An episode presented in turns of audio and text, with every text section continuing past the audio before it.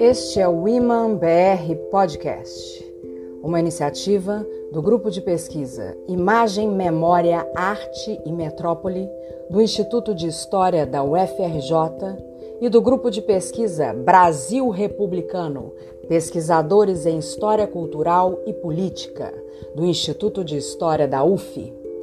Eu sou Carla Carlone. E eu sou Andréia Casanova. Juntas, coordenaremos entrevistas com pesquisadores de diversas universidades, pensando temas relacionados ao Brasil republicano, sua história e memória. Esperamos que com isso possamos criar um debate atual e incentivar nossos alunos e público em geral a continuar pensando nosso tempo, nossa cultura e a escrita da nossa história.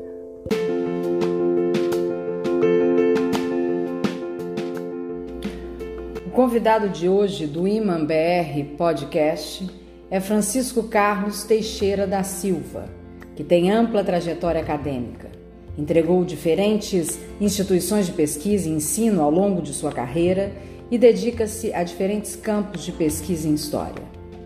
É um prazer imenso ter você aqui com a gente hoje, especialmente porque quando eu vim trabalhar aqui na UFRJ, eu descobri que você tinha sido aluno de minha mãe, Vera Casanova, lá nos idos, né, do final dos anos 60, início dos anos 70, e estou muito feliz por te receber aqui hoje. Nós estamos.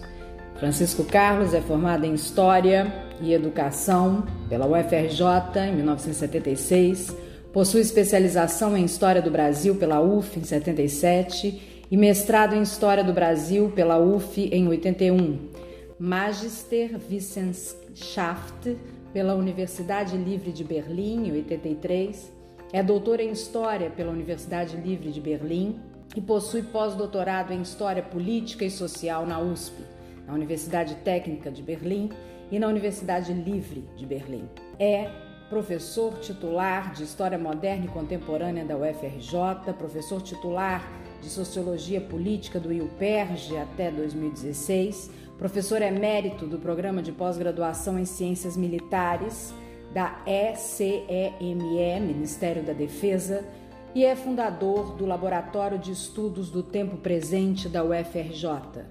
Dentre as suas vastíssimas publicações, destacamos Atlântico, A História de um Oceano, Civilização Brasileira, tendo recebido o Prêmio Jabuti de 2014 de melhor livro do ano. Francisco Carlos, eu queria já te perguntar, para você começar a discutir com a gente, uma questão que eu acho que é fundamental que tem a ver com a sua última pesquisa e diz respeito à transição da ditadura para a democracia. Você pode explicar como é que você percebe esse momento da história do Brasil republicano?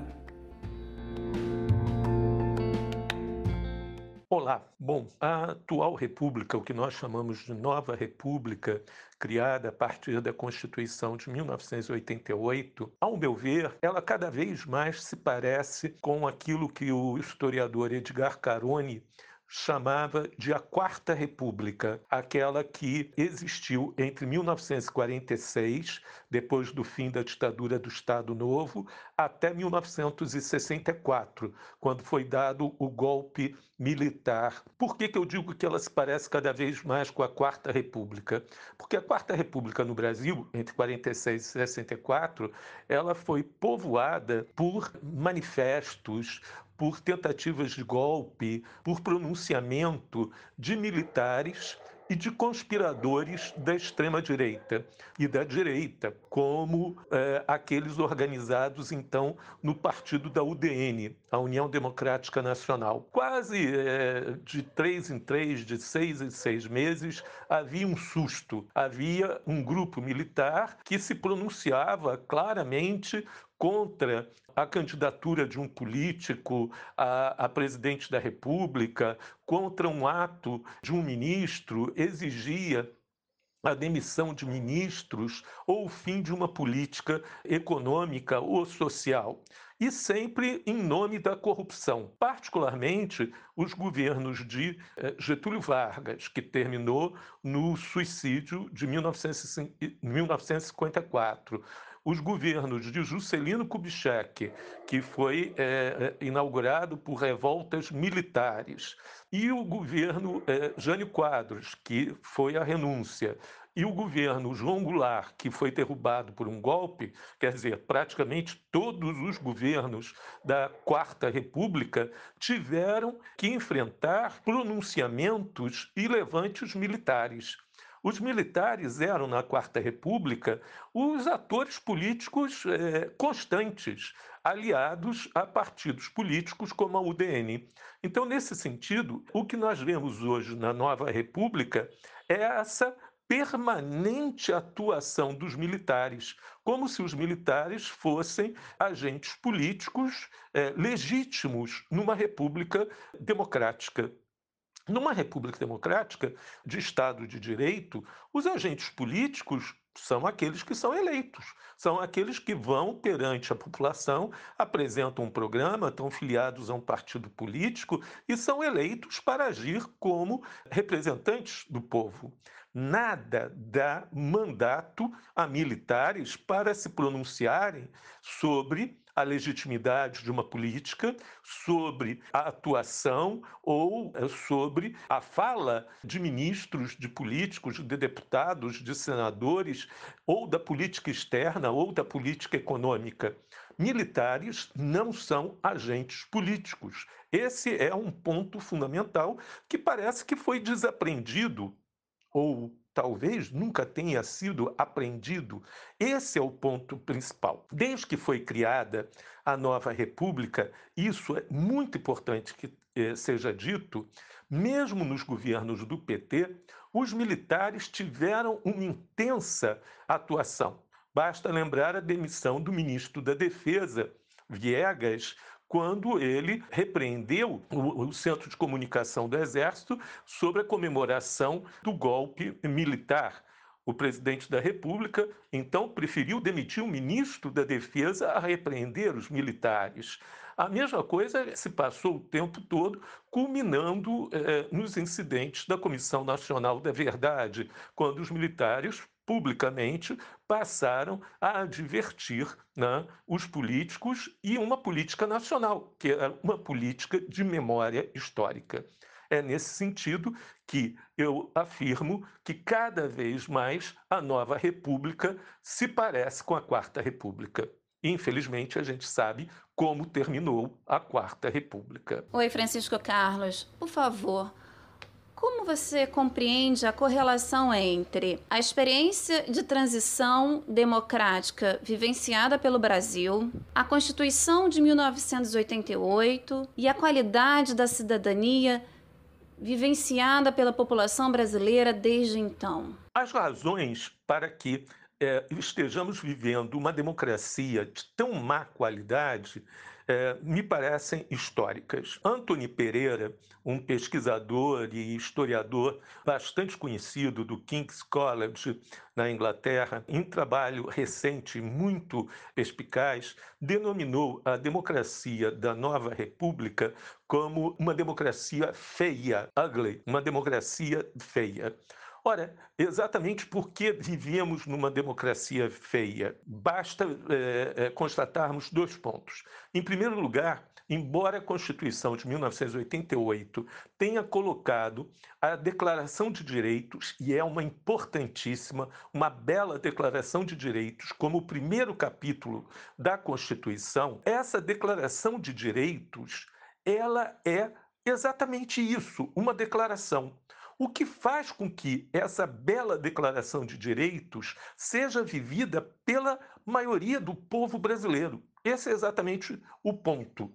O Brasil ostenta índices de homicídio superiores à maior parte das guerras travadas hoje no planeta. O segundo ponto, o que é exatamente né, a validade, a legitimidade da Constituição e dos eh, institutos muito importantes existentes na Constituição, pelo qual nós temos que lutar pela implementação. Se a maioria da população não tem aqueles direitos fundamentais, por exemplo, à alimentação, à moradia, ao transporte e ao trabalho. A existência de direitos cívicos esgotam em si a cidadania.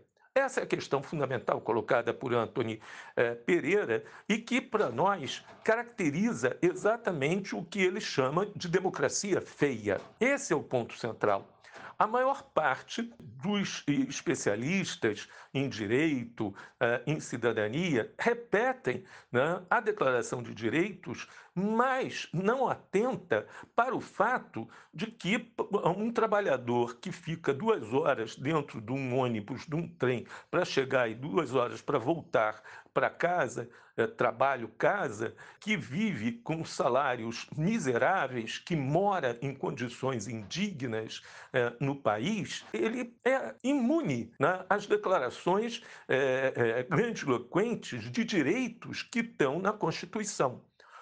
Quando e como vamos fazer com que as declarações de direito existentes na Constituição não sejam apenas para uma minoria né, muito bem colocada na sociedade brasileira, mas que sejam eficazes para a grande maioria. Ainda mais agora, na condição de pandemia, já antes, é só ver o PIB oferecido à nação pelo primeiro ano de governo Bolsonaro, mas agora com a questão de pandemia e como foi enfrentada enfrentada a pandemia miseravelmente pelo governo, as condições sociais vão ao desastre total. Como resolver efetivamente a implantação da Constituição de 1988? A Constituição não foi implantada. Esse é o ponto central. E por que, que não foi implantada? Porque a transição política foi uma transição, a chamada então abertura, foi, em primeiro lugar, a transição mais longa da história. Ela foi é, anunciada no governo Geisel, é, entre 1974 e 79, foi é, balizada em 1979 pelo decreto da anistia e a Constituição foi promulgada em 88 a mais longa transição da história já vista. E foi balizada exatamente pelos homens da ditadura, Figueiredo e Sarney, os dois presidentes que saíram da ditadura militar. Foram eles os responsáveis pela transição no Brasil. Uma transição pactuada e que, pelo que vimos agora da qualidade da democracia no Brasil, uma transição falhada.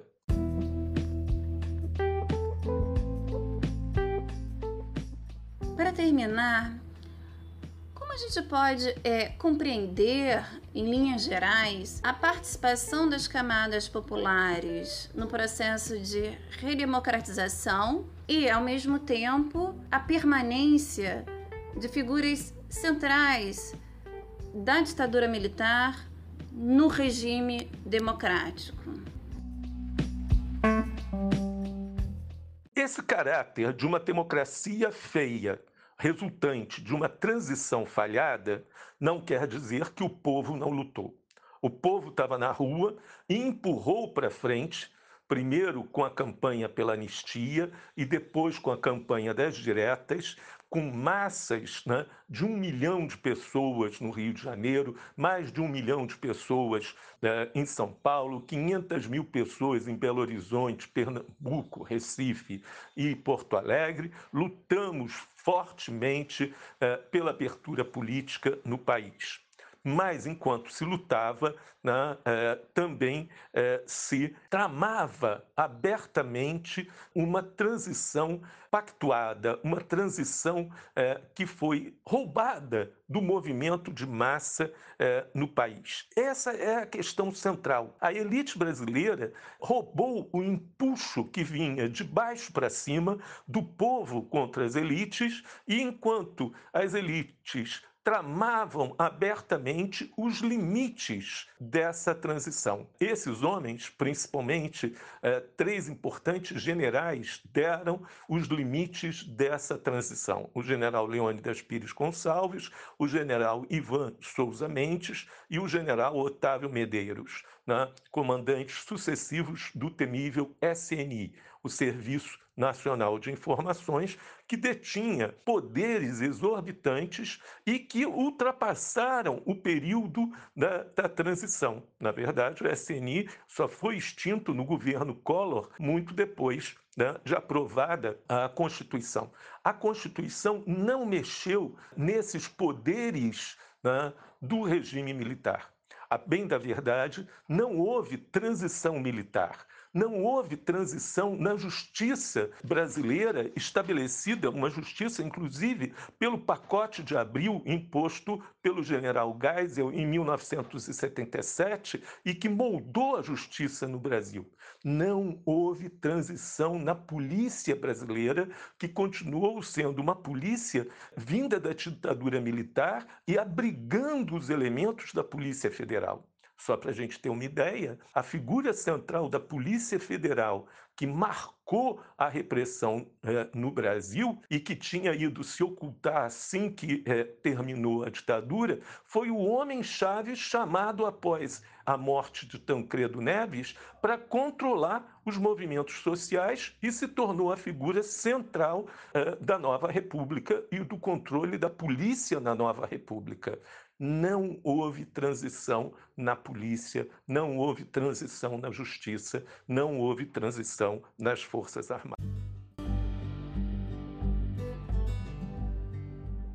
Bom, agora para fechar mesmo, Chico, eu gostaria de te ouvir um pouco sobre a questão da cultura, da cultura popular, da participação do povo e desse cenário né, cultural que você nos indicasse uma música para fechar com chave de ouro a nossa conversa de hoje. Obrigada.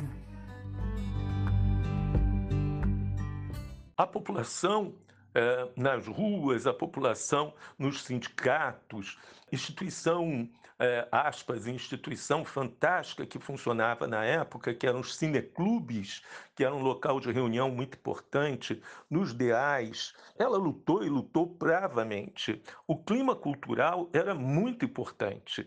É, só para a gente lembrar, e você aí que está é, ouvindo, vai lá, baixa para ouvir né, essas canções. Bye Bye Brasil, de Chico Buarque. Começaria tudo de novo, de Ivan Lins. Mas fantástico, Explode o Coração, de Gonzaguinha. Explode o Coração de Gonzaguinha tem uma história muito especial. Ela é, é assim, aquela que crava crava o punhal mesmo no coração. Ela é uma canção linda, um pouquinho masoquista. Ela foi feita por Gonzaguinha, sabe para quem? Para Agnaldo Timóteo. Agnaldo Timóteo, esse, esse gigante explosivo e totalmente afetuoso, tinha rompido um namoro, um namoro muito importante para ele com um amigo dele. Gonzaguinha faz essa linda canção gay para para Aguinaldo Timóteo, né? Caetano Veloso também está em plena fase riquíssima, né? Mas tem coisas também maravilhosas, né? Tem uma canção linda que toca o tempo todo na rádio, que é Gostoso Veneno, de eh, Ney Lopes e Wilson Moreira, que Alcione canta com um, uma voz fantástica nesse momento. Né? Então, tudo isso faz parte é, desse clima nesse momento. Ah, mas tem também uma coisa que todos os jovens escutam maravilhados, que é o período de Michael Jackson, né? muito Michael Jackson né? nesse momento. O cinema está bombando, a garotada toda está indo ver rock, né? o lutador. Eu, eu não sei bem, mas eu acho que é Rock 2 nesse momento. Eu acho que é Rock 2. Nós estamos indo ver o tambor de Volker Scholendorf e essa coisa maravilhosa, assustadora, que é Bye Bye Brasil, de Cacá Diegues. Bye Bye Brasil, para nós, quer dizer muita coisa. Estamos dando adeus a um Brasil, a um Brasil que a gente quer deixar para trás. É um Brasil é, arcaico, é um Brasil que parte, mas é uma canção, é uma atuação, é uma coisa maravilhosa.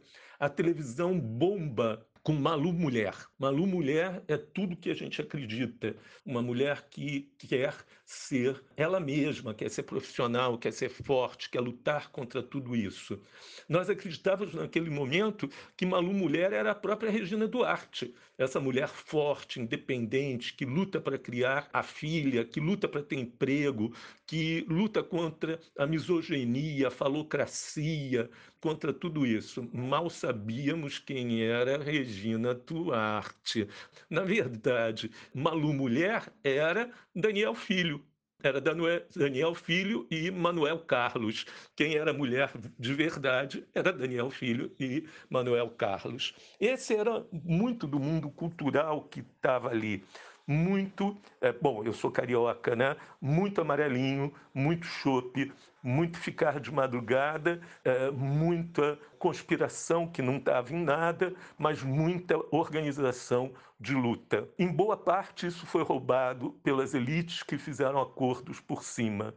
Muito o choque de acordar e não assistir à posse de Tancredo e, no lugar dele, por determinação do general Leônidas Pires Gonçalves, não se ter Ulisses Guimarães como presidente da República, o único que tinha um cargo era presidente do Congresso Nacional, mas sim José Sarney, o ex-presidente da Arena do Partido da Ditadura, ter sido empossado no lugar de Tancredo Neves. O Brasil é um pouco isso utopias e desilusões.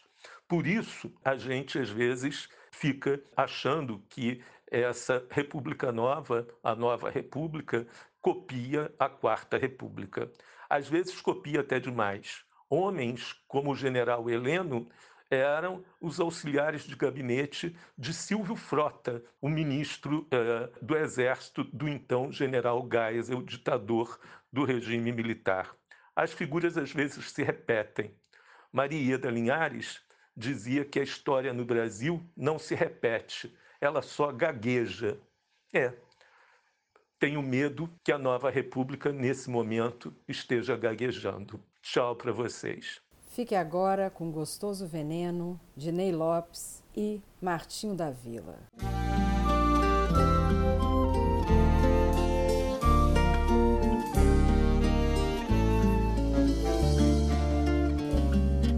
Esse amor me envenena, mas todo amor sempre vale a pena.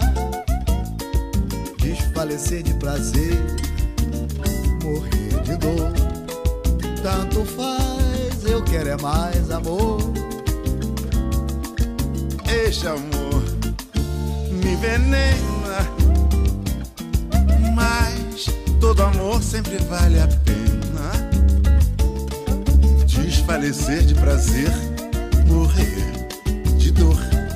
Tanto faz, eu quero é mais amor. Água da fonte bebida na palma da mão. Rosas se abrindo e se despetalando no chão. Quem não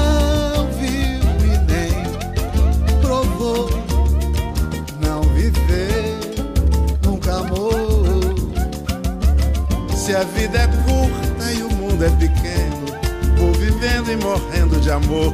Ai, gostoso veneno. Se a vida é curta e o mundo é pequeno, vou vivendo, morrendo de amor. Ai, gostoso veneno.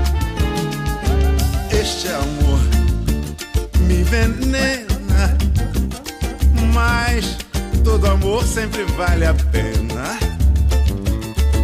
Desfalecer de prazer,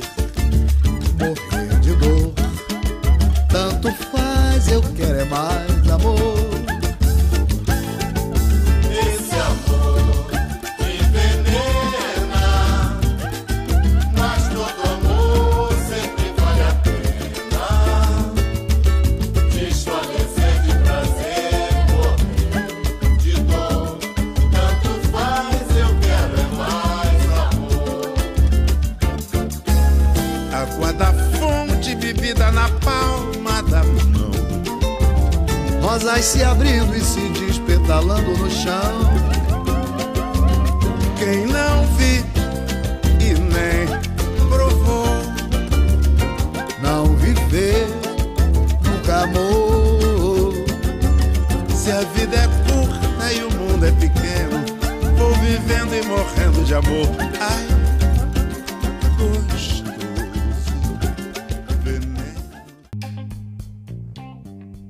Você ouviu o Iman BR Podcast, um oferecimento dos laboratórios Iman Imagem, Memória, Arte e Metrópole e Brasil Republicano.